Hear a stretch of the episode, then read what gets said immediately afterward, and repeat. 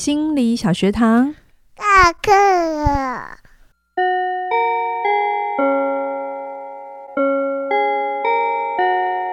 每周五我们一起探索心理学的小知识。大家好，我是嘉玲。大家好，我是班长轩宁。今天我们来到新的一个学派喽。嗯，不知道大家有没有听过家族治疗？我觉得家族治疗不一定每个人听过，但是萨提尔大家应该蛮熟他的。应该如果追 追我们很久心对心理学有兴趣的朋友，应该都知道，对不对？对，对，萨提尔大概就是跟阿德勒差不多红的，在台湾 的知名心理学大师 IP。哦，是心理学的明星，就对对对对对对，哎，不错。嗯，好啊，那我们今天一第一集我们都会讲创始人的故事。嗯，嗯、呃。我们要呼吁一下大家订阅我们啦！我们好久没有做这件事情。对呀、啊，我们在 Apple Podcast 的排名又一直在后面呢。对，我们没有呼吁大家都会。就是忘记新的朋友还没订阅我们的，就是先加入我们订阅我们，不管你在哪一个频道，是就是你的一个小小动作，是对我们来讲会是一个很大的支持。支持。嗯，好，那我们今天第一集来聊聊创始人。对，刚刚嘉颖老师已经有提了他的名字了。我们今这一次要讲两位创始人，然后刚好各自一男一女。好，然后呃，其实家族治疗它是相对于我们前面聊的十种治疗，它是比较系统观的。嗯，系统观的意思就是，呃，我可能下一集会讲得更清楚。总之，就是先前的心理治疗，它服务的是个人，嗯，好，但个人他因为就只有一个人，哈，你带进来的角度啊、材料都是有限的，嗯、所以你会发现，只要跟关系有关的议题，很容易就会卡住。嗯、特别是，我想所有人都在家庭里长大，一定会发现，恭恭喜。讲起你家的那些故事哦，拎拎爸啊，拎妈，还是你家那口子哈，你爸你妈就会有很多爱恨情仇。嗯、然后这些东西其实呃，其实要去理解它，用要用一个系统的观点。好，嗯、那家族治疗呢，其实它是一。一个范畴里面还有非常多的分支，然后我下次也会再介绍给大家。嗯、但我今天选取的两位创始人，一位叫做呃维琴尼亚萨奇萨提尔，哈萨提尔，我们都叫他萨提尔。那另外一个叫做波文。那这两个为什么选他？第一个原因是萨提尔真的很红，所以我想大家应该会想要知道他的一些故事。嗯，好。然后另外一个是 Bowen 的，嗯、呃，这个创始人，我想简单介绍一下他，因为我自己在学的时候，Bowen 提出来的一些概念，其实在我实际工作的时候是很有帮助。比如说自我分化的程度跟、嗯。呃，三角关系，嗯，那这个三角关系并不是我们以为的那个小三小四哦，它有我们每个人都在三角关系里，嗯，好，那甚至我们一不小心就会介入三角关系，那你对于这件事有没有敏感度，其实会影响到你非常多层面，所以我就选择这两个。但是其实我个人啊是有非常多喜欢的家族治疗大师，可是我全部介绍就时间太长，听起来家族治疗是非只是一个。大的名称下面还有很多很多不一样细细小小的吗？对对对对对，就像品牌有没有？就是上面可口可乐底下还有各种饮料都是他们家的，哦、这个概念，这个比喻真好。所以就是家族治疗，就是以大略来讲，它就是以。呃，不只有单人了，他现在是把整个嗯跟你有关系的人都放进来了。对对对对对，OK。那我们这个哦，对我们这一次家族治疗，因为我个人实在太爱他，所以我决定用六集来谈他。这样子只有四级的人会不会被被发现？不会，不会，你干嘛这样比较？就不同学派，我个人的熟悉程度也有差哈，嗯、所以嗯，家族治疗确实是我有花比较多力气去学习的。嗯，然后因为他也跟所有人。人的关系最紧密，然后我们都长在家庭里，所以我猜我这接下来五集介绍很多的故事，大家会非常有感，可能就在你身上发生，或是别人的身上发生。我觉得大家应该会觉得听了很疗愈。原来不是只有我家这样，这样 OK。好，那我们先回来谈萨提尔的生平哈。萨提萨提尔是一九一六年六月二十六号出生哦，嗯，他算是呃一战后的，哎，我有点忘了一战是什么时候。大概是一战左右的出生，然后也经历过二战这样子，然后他在一九八八年九月十号离开我们这样子，享年七十二啊，对，谢谢你算的很快。然后他出生在美国的威斯威斯康星州的农场，嗯，然后他是五个小孩里面的老大，哎，这个一定有原因的喽，很有意义哦，哈，他就是在。威斯康星应该是在美国中部，哈、嗯。然后他的父母亲都来自于大家庭，嗯、就是他爸爸是他的阿公阿妈里头生的十三个小孩的最小的那一个。生完的最大都已经国小毕业了，哎、欸，真的哦。如果一年接一个的话，啊、如果他哥哥说不定可以拿他爸爸的那个年纪，对不对？如果没有中间有隔一个一两年，对对对对对对，对他爸爸是排行十三，哦，好。然后他的妈妈也是也有七个兄弟姐妹。哦、OK，好，非常多了。你想想看，他是一九一六年，嗯，所以他的爸爸妈妈是。一八是十九世纪末的人呢、欸，嗯，所以在那个年代这样换算起来并不多，就是正常范围值。嗯嗯嗯，对。可是也因为他他的爸爸妈妈都有这么多兄弟姐妹，嗯，所以他长在一个非常适合研究家族治疗的环境里。意思现在的小孩在家族里的，就是量事实上是不比较偏经验值偏小，对不对？比比如说像你的你的小孩，他就没有阿伯啊。他就没有伯父嘛，啊、他也没有叔叔的概念嘛，他就只有姑姑。对，那你这边因为有哥哥，所以他还知道有舅舅。舅舅对，但是他就哎、欸，他没有什么，哎、欸，他有阿姨啊、嗯，对，所以所以我不知道哎、欸，我觉得生的少之后，孩子对于那个称谓不同的姻姻亲关系是什么、嗯，我觉得相对会比较少经验。OK，所以在大比较多大家庭的环境里。的小孩跟现在的比较少子化，还是会有一些不同的。对对对对对，不同影响，但他们都还是家庭的概念了哈、嗯。对，然后他的母亲呢，呃，非常的重视教育哈、哦。可是他妈妈，嗯、呃，还是嫁给了农民。为什么要讲这一个哈？因为萨提尔的妈妈爸爸，我刚刚有讲，他是在呃威斯康星的这个农场嘛，对不对？嗯、然后萨萨提尔自己有研究，他有发现他的外婆们。外婆们的概念就是他妈妈的妈妈的妈妈的妈妈，嗯呃，都是来自德国，呃，就是他们是德国的移民，然后他们也是在德国是很富裕的、嗯、呃阶层，可是最后都选择了农民哦，呃，并不是农民有什么就问题，而是说他有看见那个代间传递，代是那个一代两代的代，然后间是间隔的间，代间传递意思就是。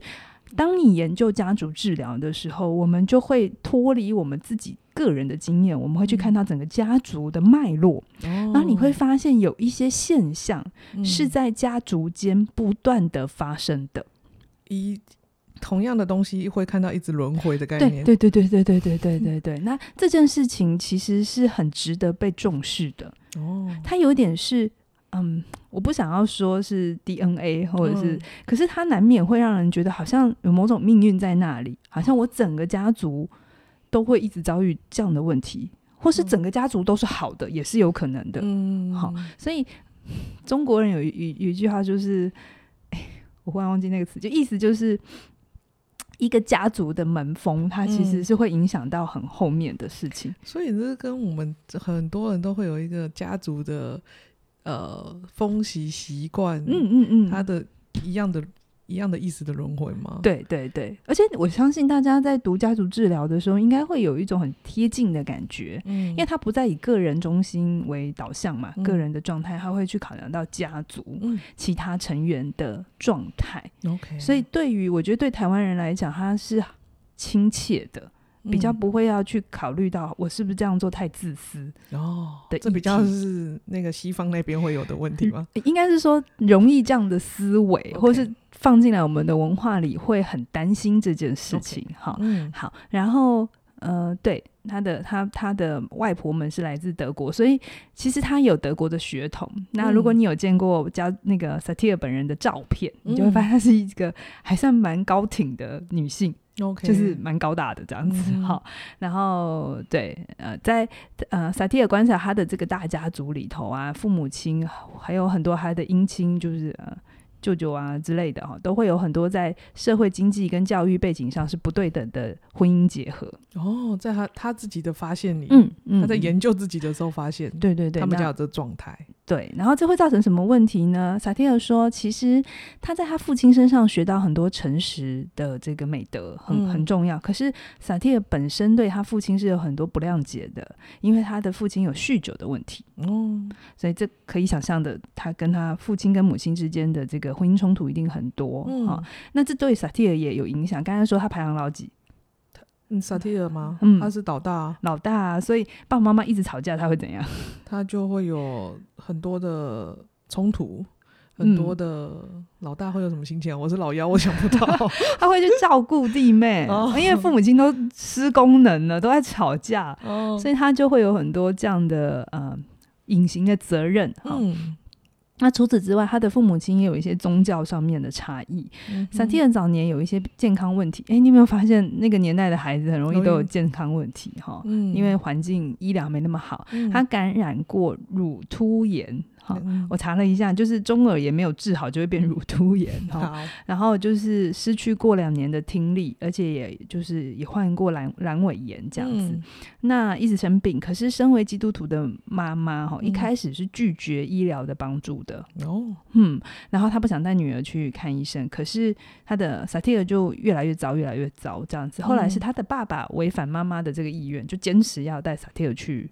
去医院吧，然后萨提尔才如今我们才能够啊、呃、享受他这么好的智慧。Okay. OK，对，所以他对他爸爸妈妈的情绪是很复杂的。对，我刚刚听起来就是他他在他爸爸，他会用他爸爸有酗酒的问题，嗯，然后爸妈的感情不好，嗯、但是爸爸又在必要时候救了他。对，所以这就是家庭啊，很复杂啊，那个爱恨情仇。嗯不是单纯的好或单纯的坏而已，嗯，它是好里面有坏，坏里面有好，OK，你知道它才会让人更难难分难舍嘛，嗯，对对对，好，好，然后萨提尔也是聪明的孩子，他有强烈的好奇心，嗯、他三岁的时候自己就学会阅读，然后九岁的时候就可以读图书馆里所有的书，嗯，有想到某一个名人那个心理学大师吗？一定有，你这样讲就一定有吗？我们前面有介绍过，呃，格拉瑟也是嘛，现实治疗的，对对对对对。嗯、然后格拉瑟他四岁的时候就可以读书嘛，然后他每天早上要先读完两本书才能吃早餐嘛。对对对对，一定要有喜爱阅读的，一定要一定要。虽然我们做心理工作是跟人工作，嗯、可是我们的。我们的学习是一辈子的，嗯、所以你一定要喜欢阅读。好，嗯、然后再来，年轻的时候呢，萨提尔很想要成为一个侦探，这很有趣。他为什么想要成为侦探呢、啊？他对于解开任何真相都觉得很有趣。然后后来也变成他治疗的风格。哈，呃，他自己说，治疗师就要像侦探一样观察整个家庭，然后有很多的细节都会反映着家庭很多的。秘密也好，或是很多的资讯也好，嗯、真相是藏在细节里的。比方说，我这边乱讲一个，不只是萨提尔哦，我不晓得大家有没有观察过，或者你在外面社交场合，你有没有观察、嗯、啊？最近我们录音的时候是在尾牙，哈，你们听到的时候已经是过完 喝春酒的时候。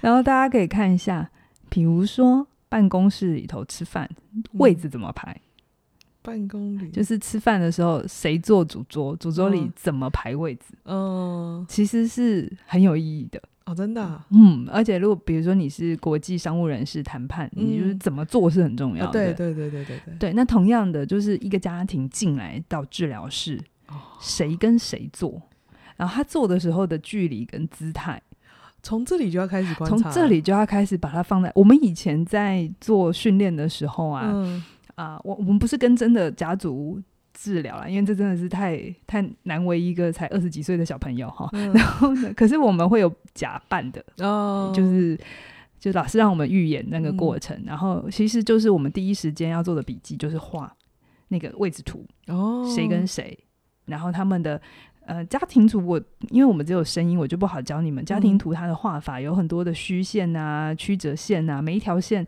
都意味着。关系如何？哦，紧密的关系的线要怎么画？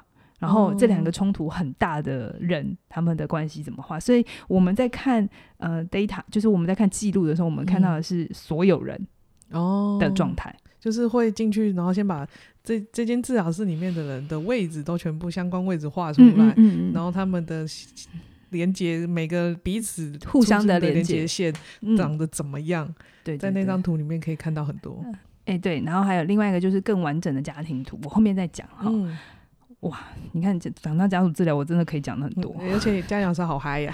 好，然后他一九二九年的时候，他们全家搬到密尔瓦基，哈。嗯为的事情是要让萨提尔因为书读得很好，所以要让他上好一点的高中哈。嗯、他妈妈很坚持要让萨提尔有好的教育。我我念到这里的时候说，他妈妈不带他看医生，但是让他坚持看他 念书。我真的不是很懂了，我的个人。就像你有的时候也不懂你父母亲身上的某一些。习惯有些很不错，嗯、但有些你又匪夷所思，对，对不对？就一样的啊。哈、嗯，然后因为他在高中的是一九二九年，记得吗？那时候美国经济大萧条，哦、所以他为了帮助家人，他做了很多兼职的工作。比如说他在读书的时候，曾经在各大百货公司担任柜姐。哦、然后也当保姆啊，贴就是你知道吗？高中生能做什么事？大概就是一些比较服务性质的事情。嗯，但是这也都让他变成，当他他未来成为治疗师的时候，他非常的接地气.因为他完全知道呃民间疾苦会发生什么事。对 对对，就让我想到吴康仁呢、欸。嗯、他在当演员之前，他是去扛那个水泥袋的啊、哦，对对对对，然后他做过 bartender 之类的，嗯、所以他在演。他开窍之后，他演戏开窍之后，嗯、你会发现他真的演什么像什么。OK，所以我一直觉得人生没有白走的经验。嗯，对，好。然后他后来呢，大学念完之后就先去读教育系。嗯，好，这也蛮合理的。然后就去当老师，他呃，对，在公立学校当老师哈。嗯、然后，然后他读完大学之后，后来还有再去芝加哥西北大学念社工所。好，嗯、所以他是社工所毕业的。好，我们三个学派。焦点解决治疗的 Insulkinberger，他读的是什么？嗯、他也是读社工。哦、你有发现一件事情吗？什么？为什么家族治疗很多是社工出身？家族治疗师啊，很多是社工出身。不知道哎、欸，为什么？你知道这样社工会有一点难过。好，在台湾。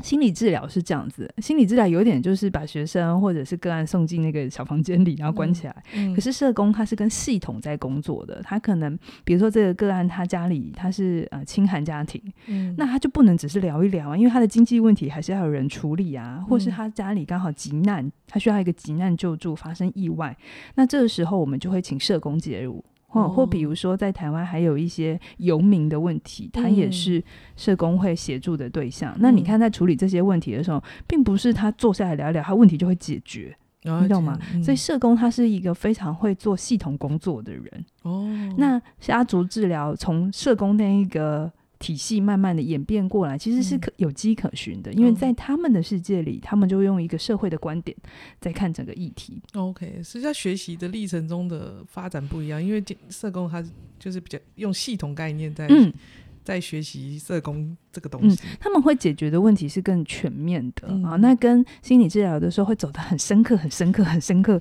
是我觉得是各有所长。嗯，好，对，好，然后。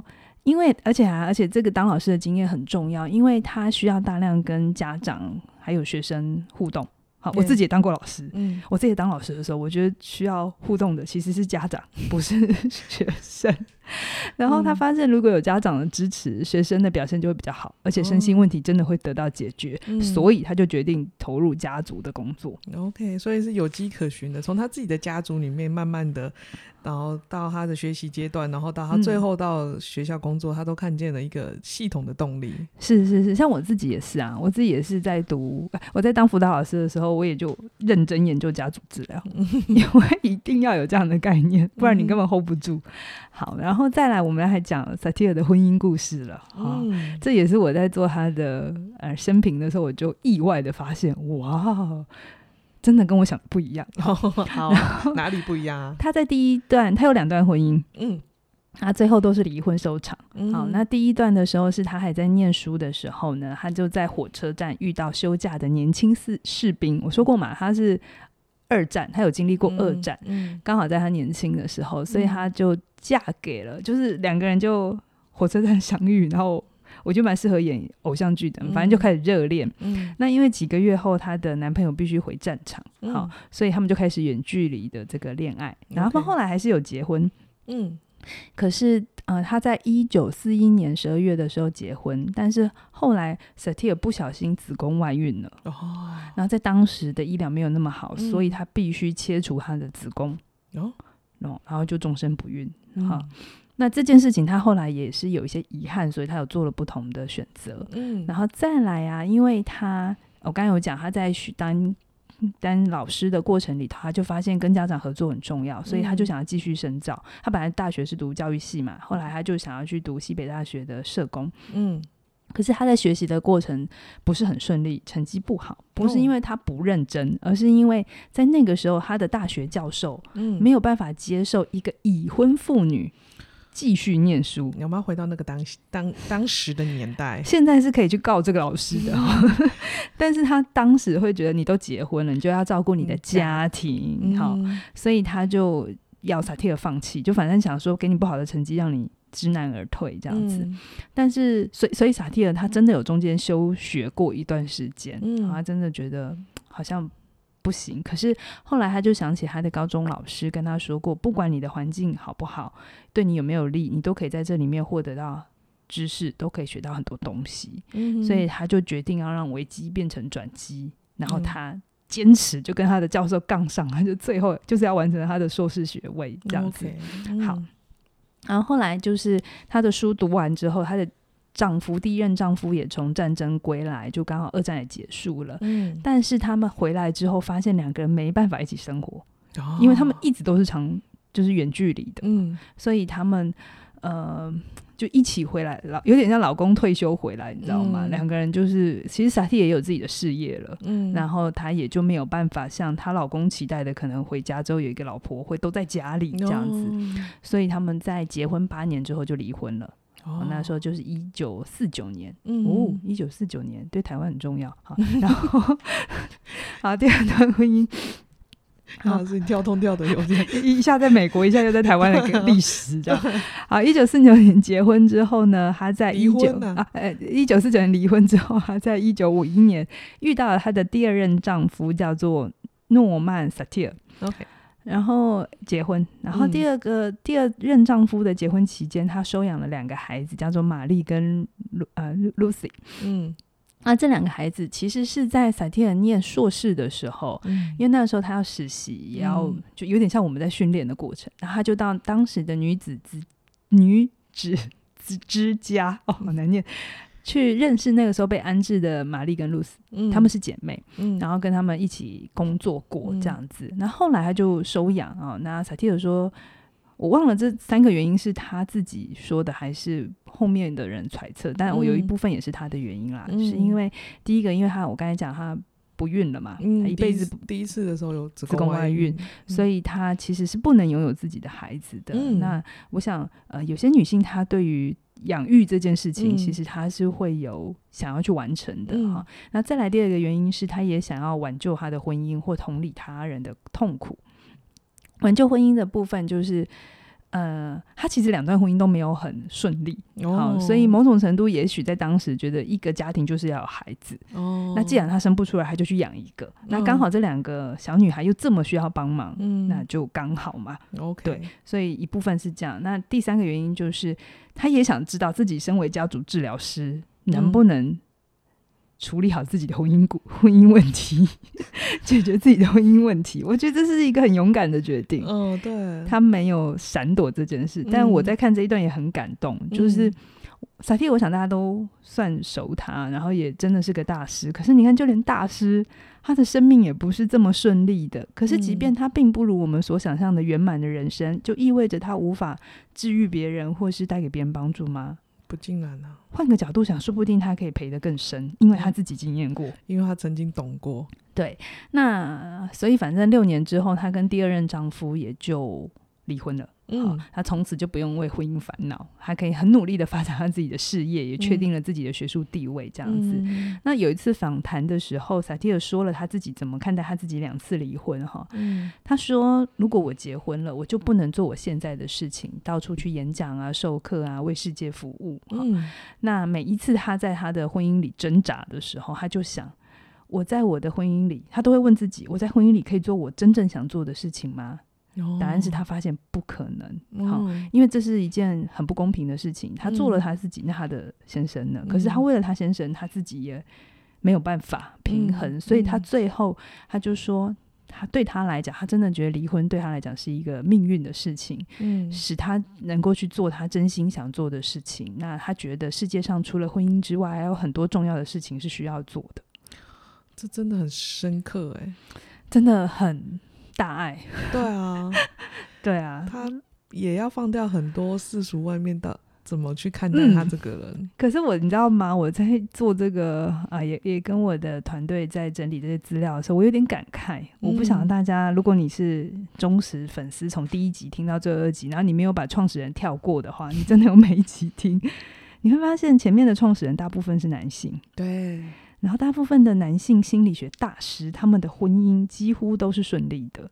欸、就算他们有第二次结婚，太太通常都是因为死亡，嗯、就是因为呃，像格拉斯是因为太太癌症，嗯，对，然后太太其实都非常支持。其实你放回那个环境脉络里，嗯、在那个年代，其实这是合理的，嗯、而且太太甚至会为她的先生如此的忙碌，嗯、完全不在家而觉得值得骄傲，对啊，他在拯救世界。嗯、但反过来。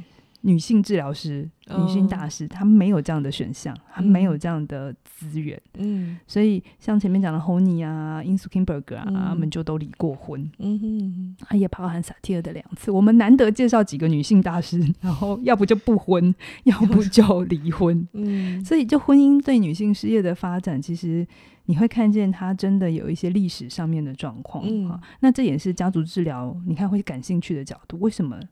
一直都是这个东西重复，那一定是有一些系统性的因素需要被处理或看见。嗯、好，嗯、那后来萨提尔就搬到了加州，哈，就跟其他的家族治疗师成立了一个很重要的呃一个中心，叫做 MRI，哎、欸，不是去照核子造影哦、嗯、，MRI 叫做心理研究所，哈，嗯，很多很多台湾的很多教授啊，学家族的老师都会去这里，嗯。那这里也是上次我们介绍的焦点解决治疗创始人 Insoo Kim Berg 曾经学过的，就是受训的地方。好、嗯，好的，嗯，那这就是呃萨提尔大部分的故事。他最后是一九八八年因为胰腺肿瘤，就一种恶性肿瘤，嗯、然后呃离开家的，就是离开人世的。哈，嗯、那他离开的时候，他所有呃他照顾过的家家人、朋友、同事就。围在他身边，嗯、然后很安详的离开，然后他自己是觉得他的一生了无遗憾，嗯、就是他活得非常的充实，嗯、然后他很感激，嗯，对，就是就是萨提尔萨提尔的故事。嗯、然后他曾经说过一个名言哈，我真心觉得我我看到这句话的时候我很感动。他说：“嗯、如果我们能够治愈家庭，我们就可以治愈世界。”这真的。呃，如果能真正的深刻懂这句话，真的能懂，嗯、真的家庭会是一个原始的开始，一切，所有心理问题、嗯、所有状况的开始。嗯，治愈世界真的太难了。嗯、可是我们回到家庭，能够把每一个小小的家庭都照顾好，然后家庭里的所有的喜怒哀乐可以互相得到支持理解，那真的是一件很美好的事情。嗯，对。好的，然后他还有相信说，不论外在条件怎么样，在这个世界上，没有人是没有办法做出改变的。一白话文就是，没有所有人都是可以改变的。这是一个也需要这样子相信吧？对啊，你看他遇到家庭，你知道我那时候我在做实习或在学习的时候，我每次遇到家庭的问题的时候，我都只有一种难，只有卡住，只有卡住。所以你知道，每次都被教教授一直提点，我相信他是提点，嗯、他就说。你没有看到什么吗？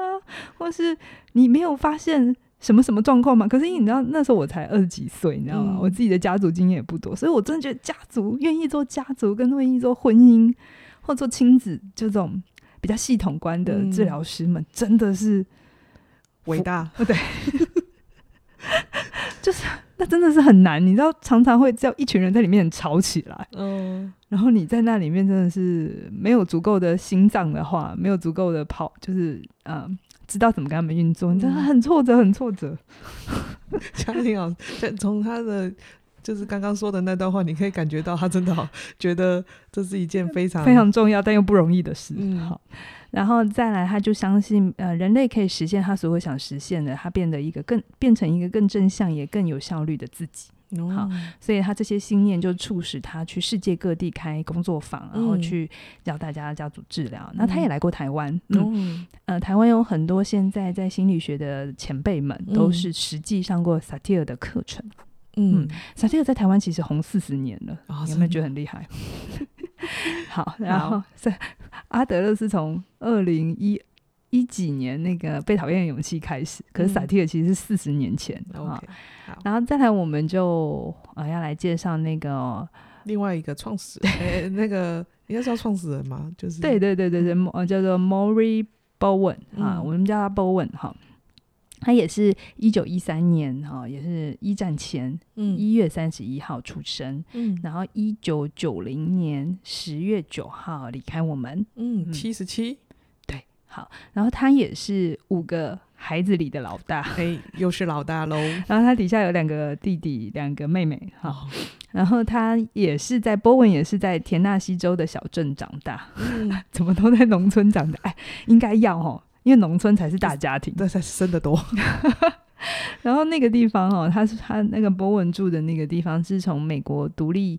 战争十八世纪以来，哈，他的所有的家族成员都在那个农场，嗯、有点像是台湾早期那个南部有没有云林或者是嘉义，嗯、啊，有一块地有没有？然后所有的家族就在那附近然后就有一个全部姓许的，全部姓王的，嗯、全部姓李的，好吗？嗯嗯，然后波那个波文觉得这个他在这个家这个小镇长大，然后这个小镇的这个经验给他在家族治疗奠定非常重要的基础。嗯，他知道什么叫做一整个家族在运作。嗯哼，好，然后再来就是波文，他从小就帮助他爸爸妈妈，就是要种田啊、种花、啊、种果树。哎、嗯，你有想到谁吗？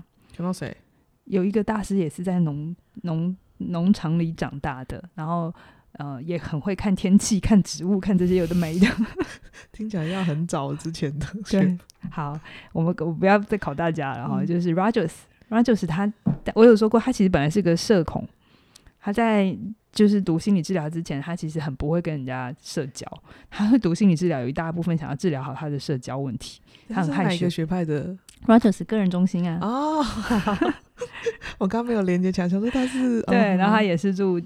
农村呃，农场的哈，嗯、好，然后呃，就是这些他在他的父亲身上，父他相对父母亲就比较和平，嗯，然后整个家族就是比较不像萨提尔那么的冲突这样子，嗯、然后他呃，爸爸教了他非常多东西，然后他还在他爸爸的家族企业里工作，哦、他曾经卖过那个农用品啊，还有他家是做棺材的，嗯，一一小镇你知道吗？小镇。呃，人不多，所以就会有各种需求嘛。嗯、那生跟死是最大的两个需要嘛，嗯、一辈子人都会需要，所以他们家卖过棺材，嗯、很特别。好，后来他们家也开了殡仪馆，嗯、就是他家族事业很有趣。然后他的父亲还担任他住的那个小镇叫做韦弗利的市长。哦，所以他算是一个家庭中级中上了中上，然后算是稳定的，没那么动荡。嗯，然后他在一九三四年的时候，在田纳西大州田纳西大学获得理学学位。哦，呃，就是大学是读理学的，他们比较不像我们有分什么资工什么，反正就是理学。嗯，然后他之后就去读了医学，啊，然后在纽约。完成实习，那他为什么会当心理治疗师呢？是因为我还没听到这里，这是跟心理到底有什么关系啊？好，他他去纽约实习的时候，因为他那个时候本来是想要当一个心脏外科医生，嗯，本来哈、嗯、合理这样子，但是他在一九四一年到一九四六年的时候，那一九四一年发生什么事？嗯美国珍珠港被轰炸，所以美国就参战，哦、然后他就被抓去当军医，对，哦、然后他接受这些训，就是军事训练。其实蛮多前面的大师都经过这一段，没错。然后他在那边，呃，他在美国跟欧洲就都在陆军里服役了五年，嗯，然后战争期间他跟士兵里士兵一起工作，然后上次也有讲嘛，士兵创伤各种创伤，心理创伤，嗯、所以他就发现精神。他就发现他自己对精神精神病理学很有兴趣，嗯，然后他就转了这样子。因为他说他在二战期间担担任外科医生的时候，他看见因为精神病死亡的人跟外科手术死亡的人一样多。哦，他发现了这件事情，就就有一些士兵真的撑不过去，所以自杀，哦，或者疯掉，嗯。或者是看起来像意外，可是其实是他自主的决定。OK，对，然后他就决定精神科，而且那个时候不要回到那个时候。心脏科外科医生可能很多哦，可是那个时候精神科是没有人的。你、嗯、记得那个贝克跟那个艾瑞斯都是同样那个时期，嗯、他们本来都是读就是医学院的，嗯、然后后来也战争战发就是开始之后，就是没突然需要大量的精神科医师，可是却没有人。嗯、对，OK，所以他们那时候踏进一个蓝海啦。但也是因为他们真的有。有启发他们，有刚好接到时代的浪潮，然后他自己也要对这件事情有，有兴趣。对啊，对，就是使命要拉、嗯、天上使命要让他来做这件事情。是，所以整个呃，经过两次世界大战之后，你看呃，心理学的整个演变也就从欧陆带到了美国。嗯，然后也因为这个战争需要的人太多了，就需要这样服务的人太多，就开始培养医生啊、心理师啊、嗯、这样的从业人员。所以某种程度，你换个角度去想，好像是发生一些战争，我们没有人期待，可是它就会促促使改变。哦，有些事情是在伤痛里头成长的。嗯，所以生命里头，如果你现在遇到了一些疼痛，其实换个角度想哦，换换成萨提尔的信念哦，它其实是要帮助你成长的。虽然那个过程有点痛苦，对，嗯，但大家都会希望我可以舒舒服服、快快乐乐，但有时候。成长真的，毕竟你那种感觉会是一种自自死地而后生的感觉吗？如果你穿越得过，那真的是会对你是一个很大的礼物。嗯、对生命的角度，对灵魂的角度，嗯、确实是灵魂的角度，其实是需要淬炼的。嗯、太平易安逸的生活，当然他在脑袋的思维里觉得是好的，嗯，可是从灵魂的角度里。相对的成长性没有这么高，嗯，好，深刻度没那么多了哈。对啊，就看你追求什么。嗯，好，那最后 Bowen 是在十月九号因为肺癌离世的。OK，嗯，这两个心理师是因为肺癌，然后上次后现代是心脏病，这样子，帮大家复习一下。真的是，真的是，我真的是每一个人。最后都会走到终点嘛？对对，但他们都是很平平静的离开。嗯，嗯，就是人总是最后会走到那个终点的时候。那我们终点如何让我们自己可以更好，或者是真的成为自己想要的样子？是是，对，好。那这就是家族治疗，没有很期待开始听家族治疗的观点跟。啊、我觉得大家大家可能到现在还有这种嗯没。拼图还有点散乱这样子。对对对，我们慢慢的后面还有五集哈。嗯、好，那最后跟大家工商一下，现阶段哈，你听到这一段的时候，我们的内容为王跟梦想着地准备要调涨价格喽。嗯、很多朋友都会说，老师我没有抢到第一波的优惠耶，可不可以再给我优惠？不好意思，一直都是优惠，因 为因为我们会一直上去，因为我们上面的标价是。是真的会到那里的，嗯、所以你只要在标价之前，你都在优惠。好、哦，那如果你有需要的话，你就是呃手刀加入。加入嗯，嗯那内容为王现在是三二九九，那梦想着地是一二一八八，那一直到三月九号。对对，那我们之后就会调涨上去喽，认真的调涨上去。对，对，对，如果你是我们。忠实的粉丝跟听众，你发现起点文化是说到做到，几号就是几号，几点就是几点。好，嗯、好啊。那如果你我觉得内容为王像是嘉玲老师的课，你真的很觉得心理小学堂怎么做出来的？你到底怎么去思考？你怎么去让你的自己想要让自己的个人品牌出来？内容为王事实上，嘉颖老师有一套，我有一套逻辑啦。对对对，你可以从里面学他的逻辑，觉得在这么。浩瀚的学派里面，他竟然可以做出这么多集的内容，是是是让你们还可以这样子听下去。我觉得大家如果有兴趣的话，可以手刀加入哦。那嗯，今天就聊到这边喽。嗯，谢谢你的收听，拜拜。拜拜。